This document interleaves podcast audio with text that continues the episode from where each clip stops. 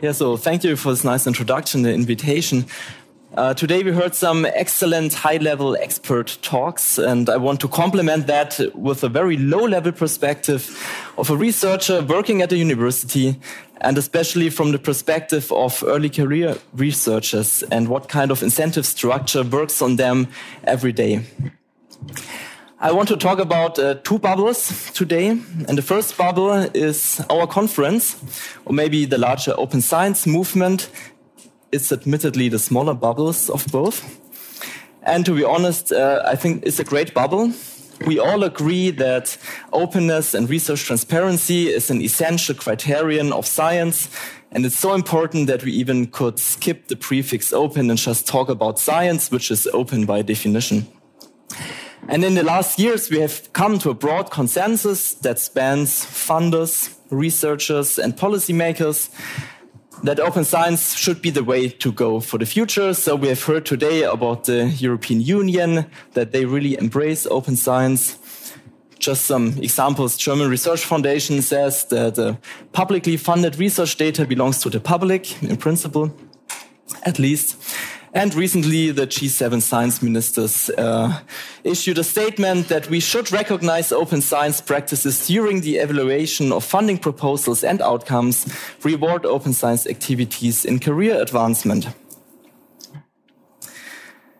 Also, researchers, as researchers, we have deeply internalized the norms of science. Here we have the four norms from Merton. Two of these norms are deeply tied to open science. So one of them is communality, that the findings of science belong to everyone. They are not private property. And the second norm is called organized skepticism, which means that all ideas must be tested and are subject to rigorous structured community scrutiny. These norms also have uh, counter norms, which is the opposite. They are called secrecy, which is hiding procedures, materials, and results. Well, that's the opposite of open science. And the counter norm um, of organized skepticism would be organized dogmatism, which is that all findings are not challenged, no independent verification takes place. And if we ask researchers whether they endorse the norms or rather the counter norms of science, we find in a survey of more than 3,000 researchers from different disciplines that mid-career and early career researchers mostly all of them subscribe to the norms of science, of openness and transparency. So it's 80 to 90% of them. So I think this is a wonderful world, a wonderful bubble we have achieved. And I can conclude based on that that we meet, uh, that we reached a mutual trust relationship between researchers, funders, economy, and society. And this is all for societal benefit, the well-being, and for a competitive position in a globalized world. And uh, I wish that I could stop here and we could go to the conference dinner. But uh, before we do that, I'd like to take a look into the second bubble, which I would call everybody else in academia. And these are quite a lot of people. Um, let's go back to the norms of science. Well, subscription to a norm does not imply behavior according to that norm. So if we ask uh, researchers, well, do you behave like that in your daily life? Well, the rates already dropped to around 60%. Um, well, of course, I behave like that. But if I ask, how do your peers behave? So if you look to the right and left of you, how do they uh, act in their daily life? Well, they rather act according to the counter norms, which is secrecy, organized dogmatism, and so on. What is the to what does this lead if we hide our results and so on? Well, this is eroding trust in science. And in this uh, large survey of scientists, 90% of us say, yes, we have a reproducibility crisis. And this has also reached the public interest. Now coming to the central topic of the conference, open data, data sharing, fair data. This is a survey or, or the attempt to get data sets. Well, this is within psychology. You heard I'm a psychologist, so some of these uh, research results are within our discipline. Here, this is a survey uh, where 100% of authors signed that they would share their data upon request. Now we had a nasty guy who actually requested the data. and what was the return rate? After several months and dozens of emails resending to the original researchers, well, the rate was 27% of actual data sharing. In a later um, study, it was 38%. So this simply does not work. And it's not always that they do not want to share it. Well, we have the bus factor. What happens if I get under the bus today? Nobody would be able to share my data.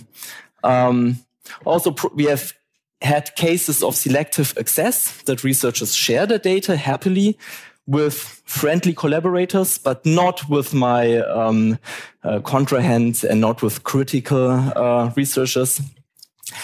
So that means dataset providers should not be in charge for the access to, to regulate the access to the data. We need, uh, it should be either fully open or we need independent stewards which grant the access based on pre-specified rules. So based on that, I would conclude sharing upon request simply is dead. We know it does not work. So why are researchers not sharing the data against their stated values? So their values would say, yes, sharing is important, but why do they not do it? Well, it's very easy. We are rewarding quantity and not quality. Uh, this is a survey among 1,400 um, psychology researchers, and we have seen the, the pie chart um, of the 662 professors. Around two thirds of these professors um, answered this survey. So this is a good database for the state of our field about what are the relevant criteria in hiring committees for a professorship position. Now we could make a little guessing game. What is the most, most important criterion for getting a professorship position? What would you say? It's very easy. It's the number of the peer reviewed publications. So I guess nobody's really surprised. Uh, the second rank is the fit of the research profile to the hiring department. Then comes the quality of the research talk.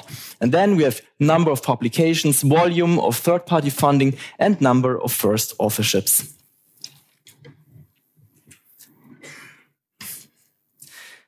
And this means that especially early career researchers are really stuck.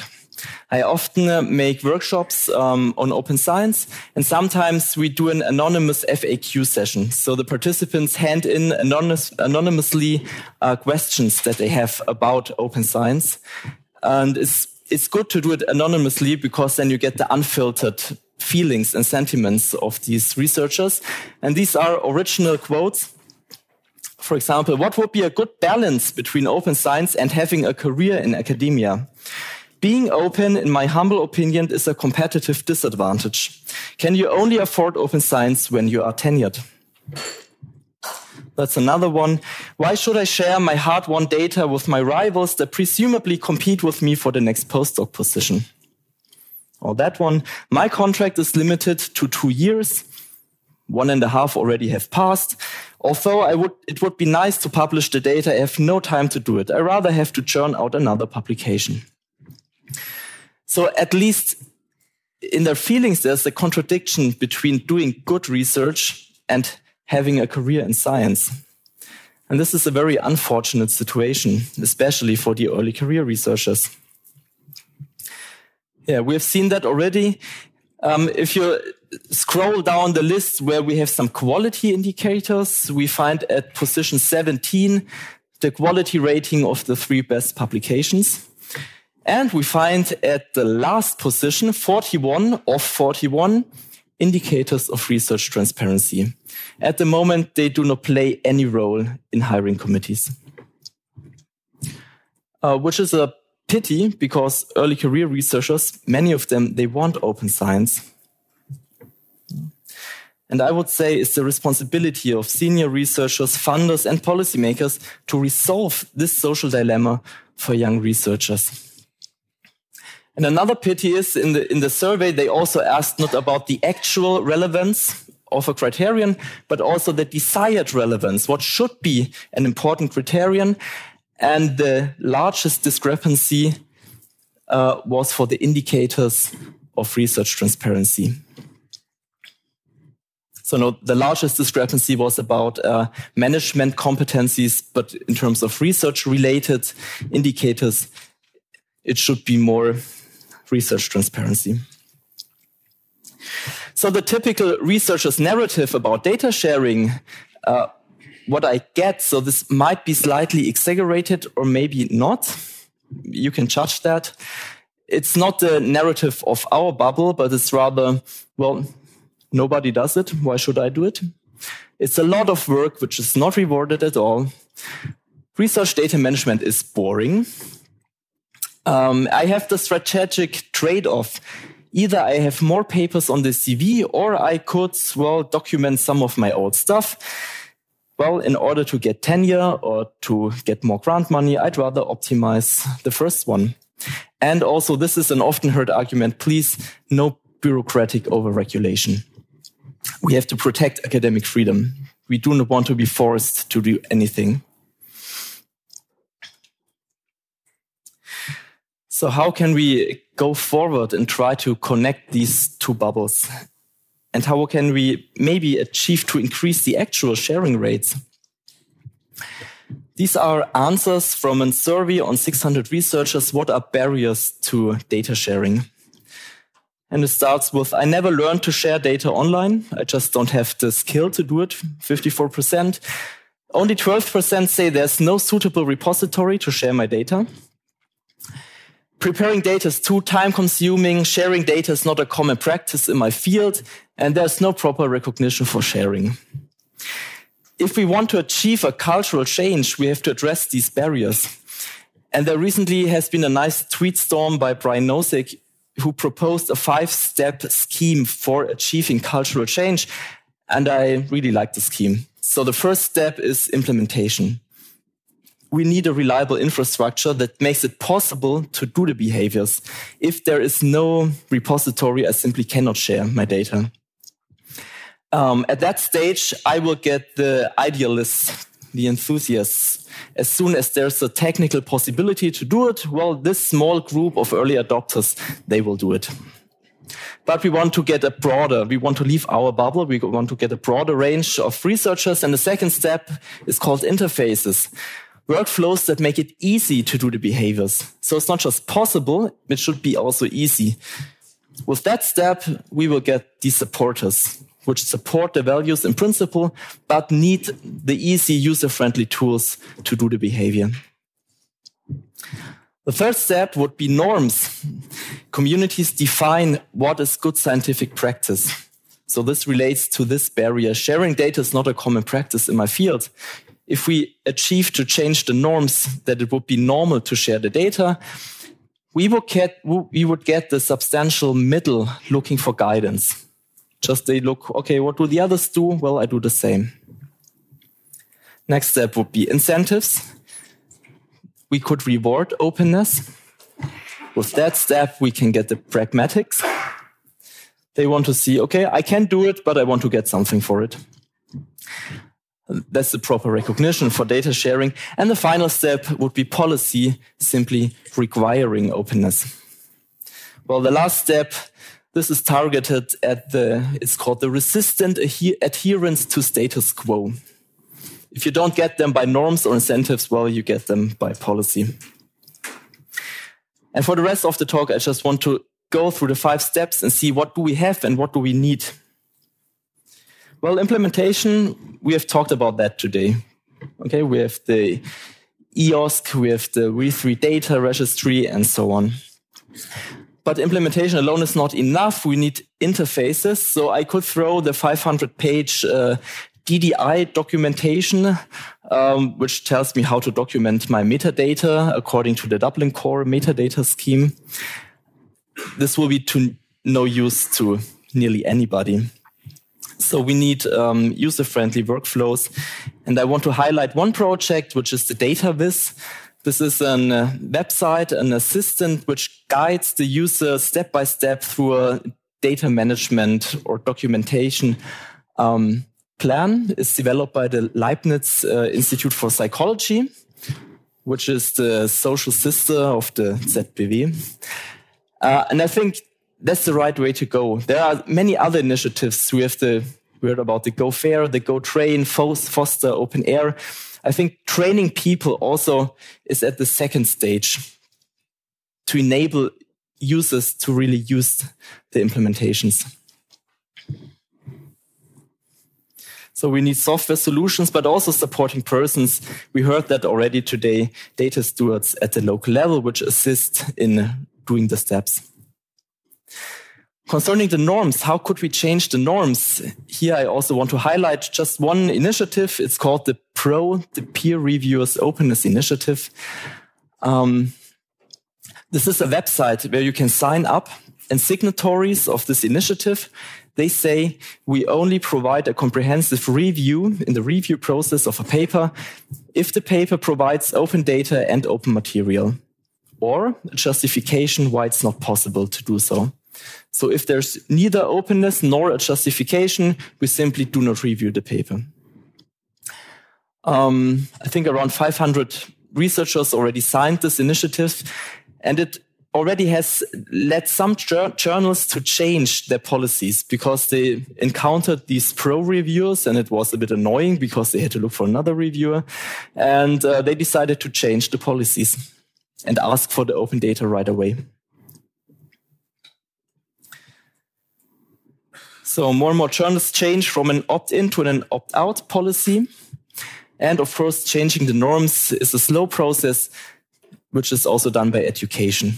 So if we educate our students and say, this is how science is done, this is the right way of good scientific practice and integrity, then we hope that the next generation will have internalized these norms.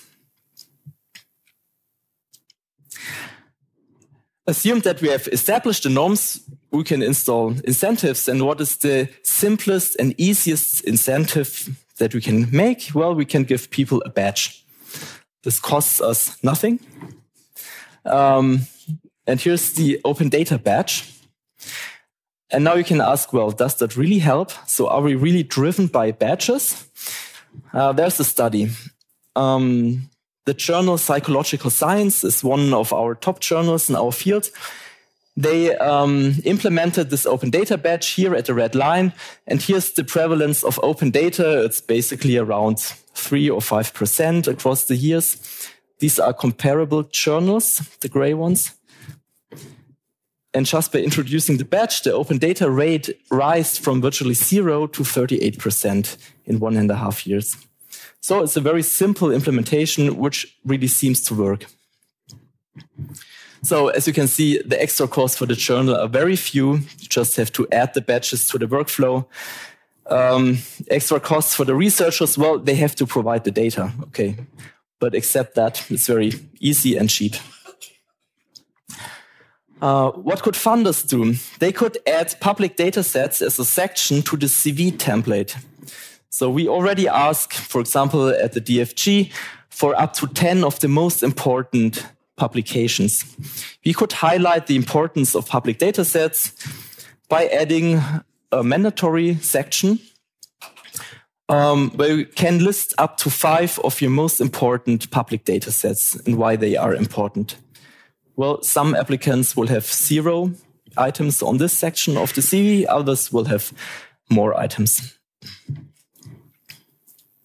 Uh, also here, the costs are really basically zero. It's adding one sentence to the guidelines and not more. Hiring committees could make open science a desirable or essential job characteristic. In 2015, when the replication crisis uh, was on its peak in psychology, um, the LMU in Munich announced a professorship position for social psychology, and we added um, a paragraph to the job description, which you cannot really read. So the paragraph says our department's values open science, which includes open data, open material, and pre-registrations. And we ask applicants to write a paragraph about how they pursued these goals in the past and how they plan to pursue it in the future.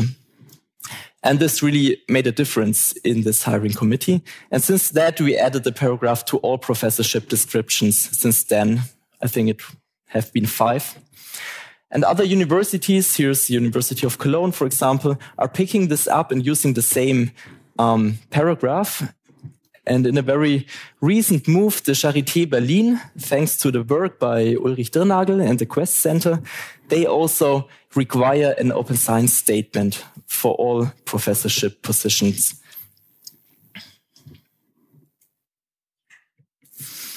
So that's another very easily implementable idea. Um, in hiring committees, we could require an annotated CV with limited items. So you are only allowed to list 10 of your best publications. And for example, you could list the authors and the titles without the journal name because we know that the journal impact factor is an unreliable and invalid indicator of quality. If anything, it's an indicator for unreliable science. So we could just leave out the journal. Instead, add paper level citation metrics. We could add basic information for judging the evidential value of the study. So in psychology, this would be, for example, the sample size and the p-value of each study. Then we could add open science indicators. Do we have open data for that study? Was it pre-registered or not? And so on. Um, if you have open data, please provide the URL where you can find it or the DOI. And we could also list the applicant's contributions. So what is my contribution to that paper? And I think evaluating such a CV or publication list would give us much more information about the quality. But still, it's a superficial indicator system, but it would be much more interesting to read that instead of the classical publication list. Again, no extra costs for the committees and only few extra costs for the applicants. Now, one stage is left. In the survey, um, they also ask, how likely are you to share your research data if? So what do you think? What should happen? What is the top item that must happen before most of them share the data? Well, your research funder requires you to share. If that is the case, 94% of participants would share the data. So that is the last level policy. And many funders shifted their policies in the last years. Here's some examples. The Wellcome Trust maybe is one of the most progressive. They say, as a minimum, the data underpinning research papers should be made available to other researchers at the time of publication. And um, they also check at the end uh, of in the final report of the grant whether researchers have managed and shared their outputs um, in the grant evaluation process. So they do not only have an input control during the grant proposal process, but also an output control at the end. So another easy step when we write the final reports for our grants, funders could require a transparency and openness statement, which simply asks are the relevant data from the funded project accessible in an open repository? Yes, no. If yes, please provide the DOI. If not, please provide a short justification. No costs, but potentially a huge impact. So this is just collecting all the ideas that I have shown to you. And here I, I copied uh, from uh, um, Wolfram Horstmann, he already said bridging the last mile. And I agree that this is the crucial point. So my fear is if, if we miss the last mile and if the incentive system stays as it is, all these high level policy changes will have little impact on the actual behavior of researchers.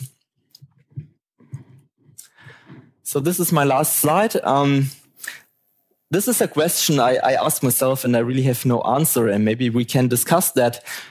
What is the better strategy? Should we aim for a fast adoption or should we aim for a high quality from the beginning on? In psychology, at the moment, we implicitly do the fast adoption approach. So this was not a conscious decision. It just happened.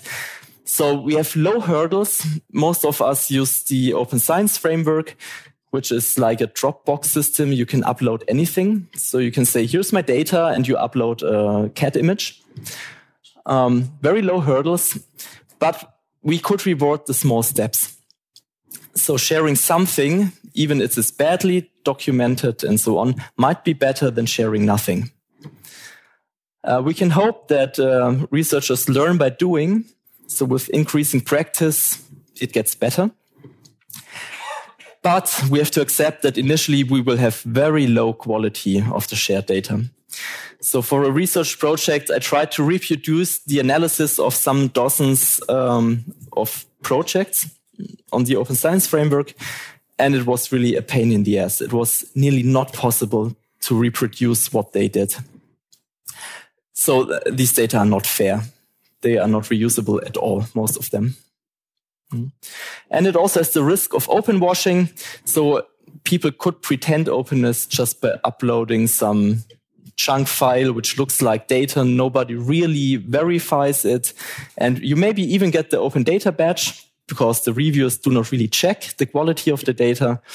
And so we have no input control here. So that's the risk of the fast adoption approach. On the other hand, we could aim for high quality from the beginning on. This would be a very high hurdle.